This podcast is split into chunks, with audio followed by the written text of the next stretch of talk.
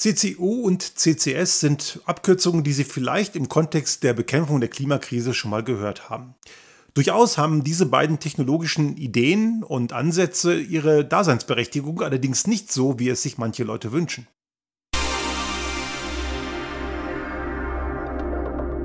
Der Restart Thinking Podcast.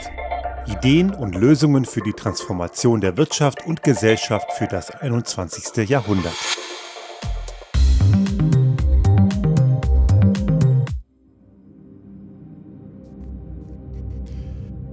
CCS steht für Carbon Capture and Storage bzw. CCU für Carbon Capture and Usage. In einem Fall wird CO2 aus der Atmosphäre herausgezogen und irgendwo gespeichert in die Erdkruste hinein und verpresst, damit es aus der Atmosphäre verschwindet. Und bei CCU, das Usage, damit wird das CO2, was rausgezogen wird, irgendwo weiterverwendet. Diese Ideen und Ansätze, die gibt es schon einige Jahre, allerdings sind diese Technologien noch relativ klein und nicht sehr ergiebig und auch sehr teuer und man muss schon sagen, nicht so effizient, wie sie sein sollten, damit sie wirklich eine Option sind. Aber es macht durchaus Sinn, darüber nachzudenken und warum das so ist, dazu kommen wir auch in dieser Folge. Es geht ja allerdings in der Folge erstmal um die Leute, die an diesen Technologien so extrem stark festhalten, weil es ihnen eigentlich um was anderes geht. Da ist die Erwartungshaltung, dass man einfach so weitermachen kann wie bisher, weiter schön Dreck machen. Und dabei braucht man sich keine Sorgen machen, weil CCS und auch CCU den Dreck einfach aus der Atmosphäre wieder rausziehen und alles ist schön. Natürlich eine Hoffnung, die so nie funktionieren kann, denn das widerspricht ganz klar den Regeln der Physik. Das kann nicht funktionieren. Das ist am Ende trotzdem eine CO2-Emissionskatastrophe, so wie wir sie heute haben. Aber es ist etwas, das trotzdem viele Leute glauben, weil es unheimlich verlockend klingt. Ich habe vor einigen Wochen mal in dem Mitgliedsmagazin des ÖAMTC, also für die Hörerinnen in Deutschland, das ist das Analogon zum ADAC hier in Österreich, einen Beitrag, ein Interview gelesen mit einem Herrn Rademacher. Herr Rademacher hat eine Professur in Ulm, ist wohl auch laut der Kurzbiografie, die dort abgedruckt war, Mitglied im Club of Rome, wobei ich mich bei dem, was er sagt, frage, warum das so ist. Ich schätze den Club of Rome eigentlich als sehr progressiv ein. Und Sie merken schon, in welche Richtung das geht, denn Herr Rademacher scheint ein großer Fan des Gestern zu sein. Denn er sagt, und so hat er es in diesem Interview dargestellt, das Problem sei nicht das, der, das Verbrennen fossiler Brennstoffe, sondern deren CO2-Emissionen. Gut, so gesehen hat er recht, wenn man nur sehr kurzfristig denkt und nur sehr kurz, dann ist das nicht falsch. Aber es ist natürlich durchaus komplizierter und es ist durchaus ein Problem, wenn man fossile Energieträger verbrennt. Aber er hat sich da eine ganz spannende Konstruktion gebaut, die für die Freunde des Gestern zu schön klingt, um wahr zu sein. Herr Radebacher gehört nämlich offenbar auch zu denjenigen, die E-Fuels unheimlich toll finden. Er beklagt in diesem Interview, dass es angeblich verboten sei, was anderes zu denken als nur die batterieelektrischen Antriebe bei Autos was nicht stimmt. Man darf ja denken, was man will. Und gerade die Fans der E-Fuels sind ja nicht gerade leise, die sind ja sehr, sehr laut und unsachlich und zum Teil auch sehr penetrant und persönlich angreifend. Auch da, weil sie die Argumente gegen sich haben. Die Physik spricht nicht die Sprache, die sie gerne hätten. Denn E-Fuels sind ja das ineffizienteste und sinnloseste, was man machen kann. Denn 90 Prozent der Primärenergie geht da ja einfach nur flöten. Nur 10% bleibt übrig, was man dann am Ende wirklich in Bewegung umgesetzt hat. Und warum sollte man das tun, wenn ein batterieelektrisches Antriebskonzept heute schon 60 bis 80 Prozent der Primärenergie in Bewegung übersetzt? Die Schwankungsbreite kommt ein bisschen dadurch zustande, weil man ja gucken muss, wo kommt der Strom her, der in die Batterie kommt. Ist es wie bei uns hier zu Hause an unserer eigenen PV-Anlage, sind es eher 80 Prozent. Wenn es aus dem Kraftwerk kommt, was dann über irgendwelche über, über Landleitungen an die Steckdose kommt und dann ins Elektroauto, sind es eher 60 Prozent. Aber Herr Rademacher beklagt es trotzdem, weil ihm natürlich die Diskussion nicht gefällt. Aber er hat für die Fans der Verbrennertechnik und für die Anhänger des Gestern eine super Lösung parat. Nämlich die geht wie folgt. Wir machen Carbon Capture und verwenden das CO2 weiter. Und zwar möchte er, und da hat er wieder einen kleinen richtigen Punkt getroffen, nicht das CO2 irgendwo aus der Atmosphäre ziehen, was ja viel aufwendiger ist, sondern am Punkt der Emission.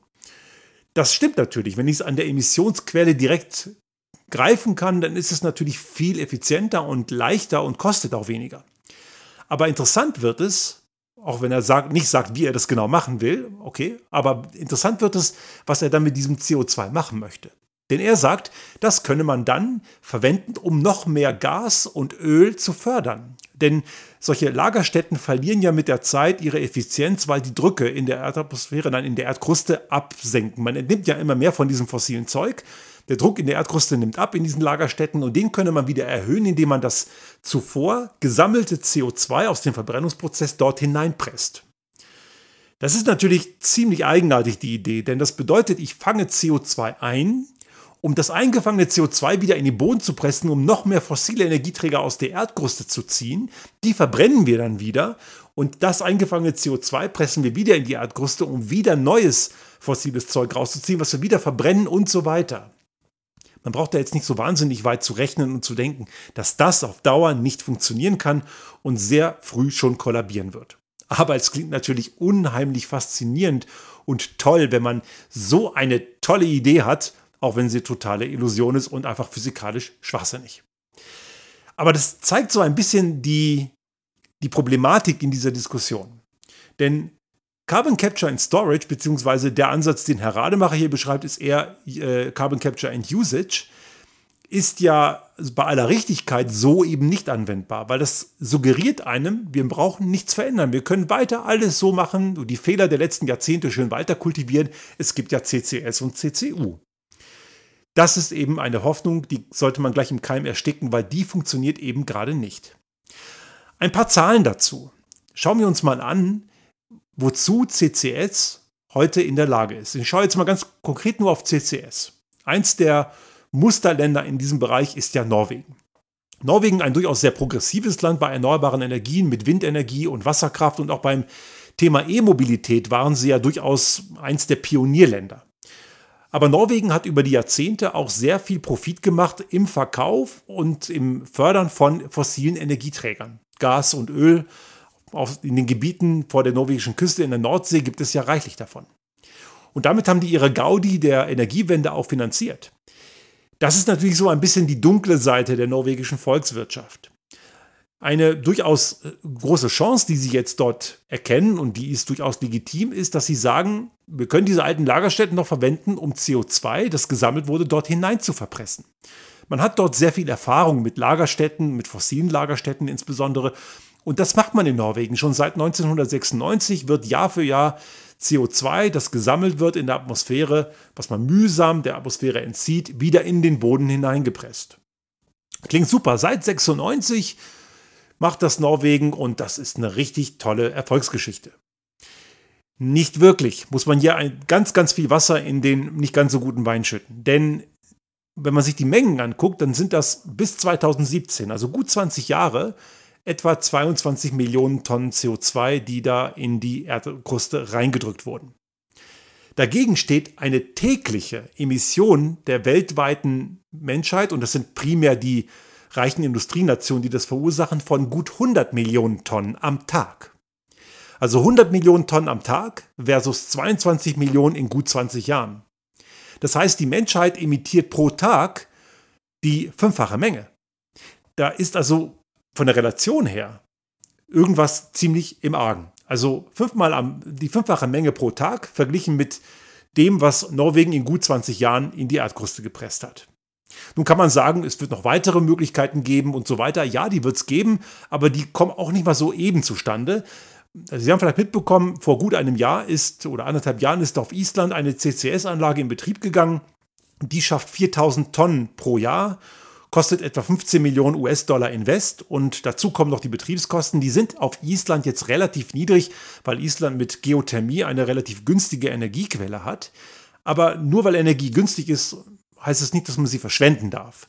Und man muss sich durchaus fragen, an welcher Stelle und in welchem Umfang macht CCS Sinn, weil es unheimlich viel Energie braucht und dazu die Frage kommt, wie sicher und wie gut ist das in der Erdkruste verstaut.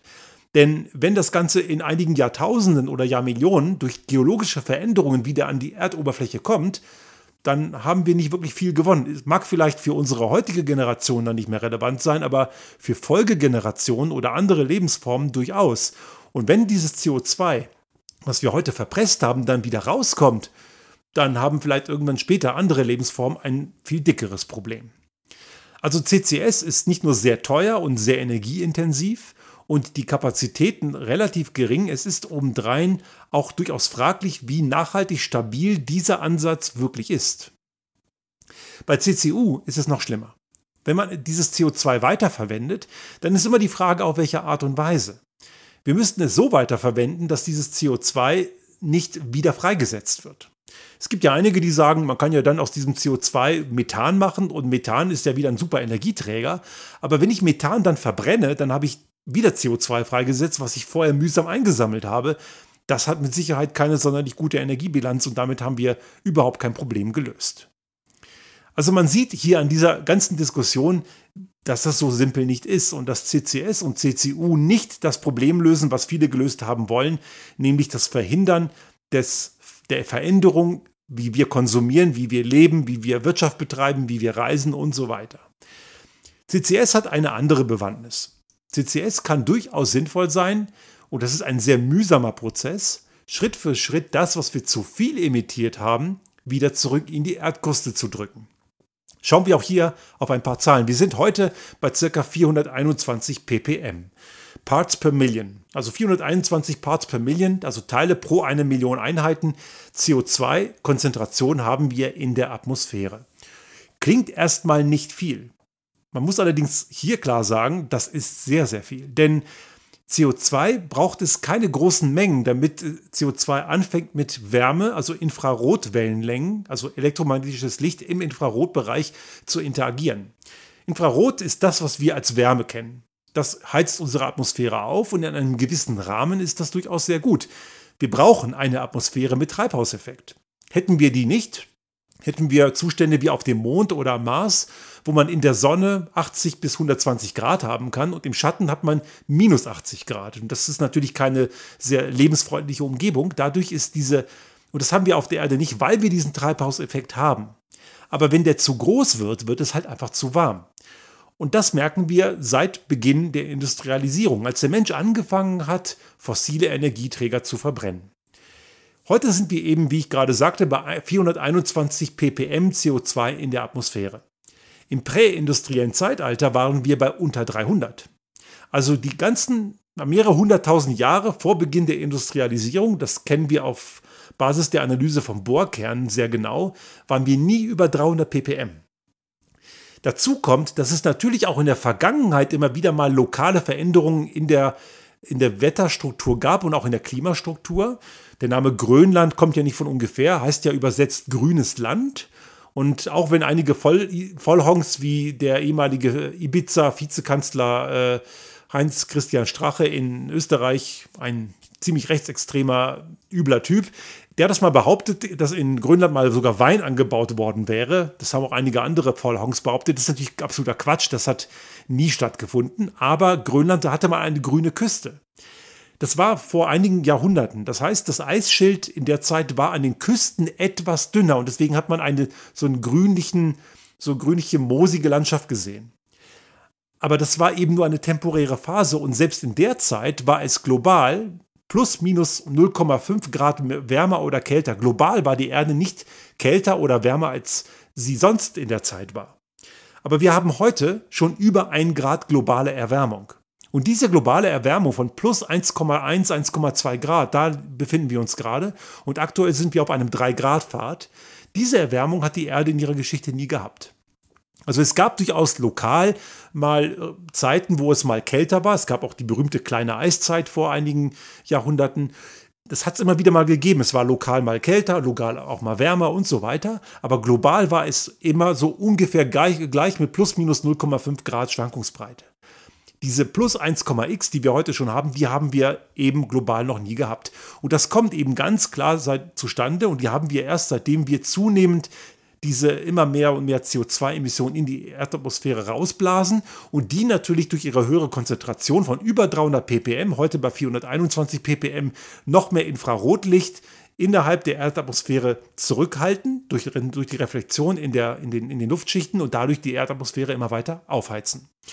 Wenn Sie sich jetzt fragen, woher dieses Infrarotlicht kommt, das kommt durch das sichtbare Licht der Sonne. Das dringt ohne Probleme durch die Erdatmosphäre auf die Erdoberfläche, wird dort auch von dunklen Flächen teils reflektiert Und diese Reflexion führt dazu, dass gewisse Teile des sichtbaren Lichts der Sonne in Infrarotwellen über, äh, übertragen werden, was ja in einem gewissen Maß gut für uns ist. Aber zu viel davon, was dann eben auf der Erdatmosphäre hängen bleibt durch die Reflexion am, an den, mit, an den CO2-Molekülen und die Interaktion, heizt, das, äh, heizt die Atmosphäre eben nur unnötig auf.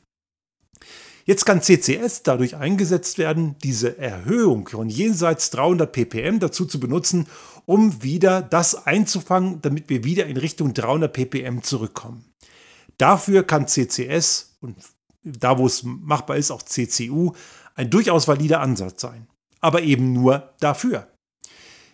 Was nicht funktionieren wird, ist immer weiter Dreck zu imitieren. Denn wir haben ja trotz der Anstrengungen, dass wir versuchen, das zu binden. Ich habe ja vorhin ein paar Zahlen gesagt und es kann sicher nicht mal mehr werden, keine Frage.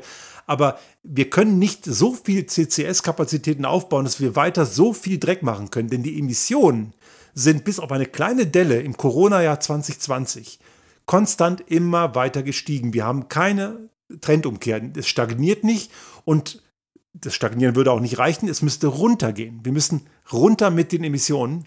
Und das geht nur, wenn wir wirklich, je früher, desto besser, komplett aufhören, fossile Energieträger zu verbrennen. Und deswegen ist der Vorschlag von Herrn Rademacher einfach komplett absurd. Der kann das Problem gar nicht lösen. Wir müssen komplett weg von den fossilen Verbrennungsprozessen und wir müssen generell weg von den Verbrennungsprozessen, weil die extrem ineffizient sind. Und das ist jetzt genau der Punkt, wo wir sehen, dass CCS und auch CCU eben keine Option sind. Diese Ansätze sind nicht dazu in der Lage, uns von der Veränderung zu bewahren und deswegen müssen wir ganz woanders ansetzen, nämlich bei unserer Verhaltensänderung. CCU und CCS sind Ansätze wie Recycling. Wenn ich Recycling habe, ist das grundsätzlich gut. Wir werden Recyclingprozesse immer brauchen. Auch dieser ganze Ansatz der Kreislaufwirtschaft ist gut und richtig. Aber der beste Müll ist der, der gar nicht entsteht. Und den kriege ich, das kriege ich dadurch hin, dass ich möglichst wenig Müll erzeuge. Bedeutet, dass ich Dinge möglichst lange weiterverwenden und benutzen kann.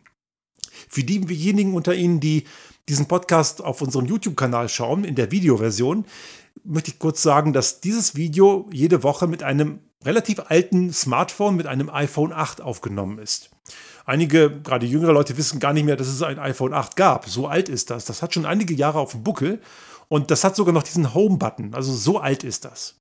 Aber ich benutze das weiter und ich habe aktuell noch keinen Anlass, es zu ändern, weil dieses Stück Hardware nach wie vor seinen Zweck erfüllt. Aber es gibt genug Leute, die meinen, so ein Mobiltelefon, das muss neu sein. Ich brauche die neuesten Funktionen. Nein, braucht kein Mensch. Das ist einfach nur gutes Marketing der Hersteller. Und genau da liegt ein Problem. Natürlich kann ich dann so ein Smartphone, wenn es nicht mehr benutzt wird, dem Recyclingzyklus überführen. Sollte man auch dringend tun. Absolut richtig. Haben wir auch schon getan mit älteren Geräten. Wir versuchen immer unsere alte Elektrogeräte, die wir nach vielen, vielen Jahren nicht mehr benutzen können, so zu entsorgen, dass sie wiederverwertet werden. Aber ich kann diesen Zustand versuchen, möglichst spät einsetzen zu lassen, denn wenn ich es zu früh mache, dann erzeuge ich viel zu viel neues Material und viel zu viel neuen Müll. Und genauso ist das auch mit der Emission von CO2. Wir müssten ansetzen, Emissionen zu reduzieren und gar nicht erst entstehen zu lassen. Und diejenigen, die ich aktuell noch nicht verhindern kann, die kann ich versuchen zu substituieren und natürlich auch zu binden. Aber das muss am Ende nur ein ganz kleiner Teil sein, weil nämlich das Vermeiden von Emissionen ist viel, viel effizienter und sinnvoller als jedes Sammeln, auch wenn es an der Emissionsquelle ist, wie Herr Rademacher das so beschreibt. Es ist am besten, es entsteht gar nicht erst und nur dann, nur dann werden wir diese Klimaziele wirklich schaffen.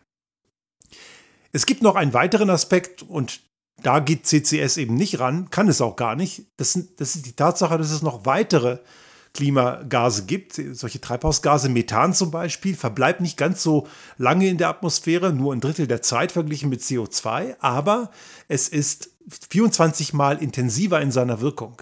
Und auch weitere Klimagase gibt es, wie zum Beispiel auch SF6, ein ein Gas, das in Isolatoren zum Beispiel eingesetzt wird. Und nicht zu vergessen Wasserstoff. Auch Wasserstoff ein ganz wichtiger Rohstoff für die Energiewende, durchaus. Also Wasserstoff hat seine Daseinsberechtigung und man braucht Wasserstoff, aber Wasserstoff ist nicht die Substitution für Gas im heutigen Zustand oder als Substitution zum Tanken im Auto. Das ist Quatsch. Man kann Wasserstoff einfach ganz schlecht transportieren und lagern. Wasserstoff ist geeignet ganz regional in einem lokalen Anwendungsfall als Langzeitenergiespeicher. Dafür ist Wasserstoff spannend, denn man sollte Wasserstoff besser nicht transportieren, denn Wasserstoff ist flüchtig, kann relativ schnell entweichen und wenn es entweicht, ist es eben ein sehr intensives Treibhausgas. Also CCS und CCU, durchaus valide Ansätze, spannende Technologien und es macht durchaus Sinn, sie einzusetzen. Aber nur, um unsere Fehler der Vergangenheit zu korrigieren und nicht um die Fehler der Vergangenheit zu konservieren. Wenn wir die Veränderung unseres Verhaltens ablehnen, dann kriegen wir irgendwann von der Natur ganz gehörig ein auf die Omme. Denn die Natur verhandelt nicht. Ein Satz, den ich immer wieder sage und den ich gar nicht oft genug sagen kann. Wir brauchen die Veränderung unserer Gesellschaft, unseres Wirtschaftssystems, unserer Gewohnheiten. Aber das Schöne ist, diese Veränderungen sind nicht so schlecht, wie viele glauben. Sie sind halt nur anders. Und anders ist für manche Menschen offenbar eine so große Bedrohung, dass sie sich auch an total irrationalen Strohhalmen krampfhaft festhalten wollen.